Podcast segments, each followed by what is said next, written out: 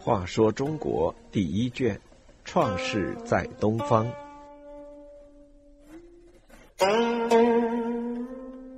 十三，仓颉造字。原始社会的人们为了记录事情，留下生活的经验和教训，最早采用绳上打结的办法。每发生一件重大的事情，或有一次生活教训，就在绳上打一个结。这样时间长了，绳上的结越来越多，谁也弄不清那么多结各代表的是什么事情或什么教训。到伏羲氏时候，发明了用画八卦来表示事情的新方法。这种方法是用三根横线组成一个图案。这三根横线有的是一长画，有的是两短画，组成八种不同的符号，各表示自然界的某种事物。八卦符号虽然比绳上的结表达的意思要多。但也只有八种图案符号，毕竟还是太少，无法表达更具体、更完全的事情和思想。于是，适应治理社会、记录经验和交流感情的需要，创造出许多能准确、全面的表达各种具体事情和思想的文字，就是势所必然的了。黄帝时代有个人名叫仓颉，他生而神灵，十分聪明，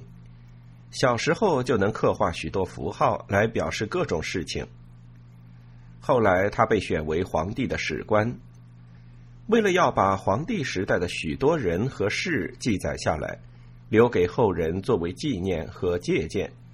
他决心要创造一套能够表达各种具体事物和思想的文字。于是，仓颉上爬高山，下俯沼泽，观察各种野兽的足迹、飞鸟的姿态、昆虫的爬行、鱼虾的游动，还有高山的走向、水流的弯曲、太阳的升落、月亮的圆缺。同时，他还深入到人群中去，注意他们喜怒哀乐感情的变化，起早贪黑从事各项劳动的辛苦。人群中男女老少各种人物的特征，还有房屋的建造、生产的工具、集市贸易、家畜家禽的饲养、一日三餐、拉屎撒尿、男女结合和生育孩子等等。凡是生活中发生的事情，他都细心观察描摹，经过苦心孤诣的探索和夜以继日的描绘。一套既有形象又能会意，能够表达世界上各种事物和思想感情的文字，终于被他创造出来。仓颉创造出这套文字，史官可以用来记录历史事实、人物言行，把这些记录保存下来，集合成典册，就成为富有教育意义的历史资料。在上的领导人物可以用文字发布告示、传达命令，治理下属的百官、平民；在下的平民百姓也可以用文字来记载往事，使之不忘，还可以与远处的朋友交流思想、传递信息。在仓颉造字成功之后，天上和地下都出现了奇异的现象。天上下起了谷子。地上有鬼在夜间哭泣，于是人们议论开了。有人说，文字的创造使得一部分人脱离生产劳动，而专门去舞文弄墨，用书写文字来欺骗百姓，使奸伪萌生，而田地荒废，粮食短缺，故天落下一些谷子来使人民免遭饥饿。也有人说，由于有了文字。人们可以用文字来揭露邪恶、弹劾丑行，鬼感到有被揭露的危险，故而在夜间哭泣起来。这些说法当然都是没有根据的，上面所讲的两件事也不可能有，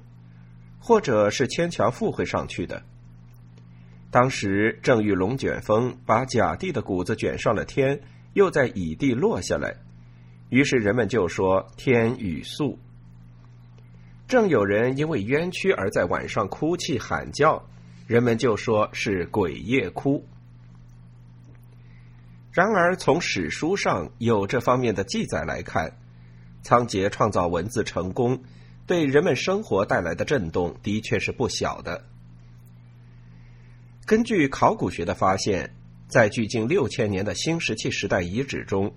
出土过不少上面画有许多符号的彩陶。这些符号笔画各异，很明显具有象形和会意的性质，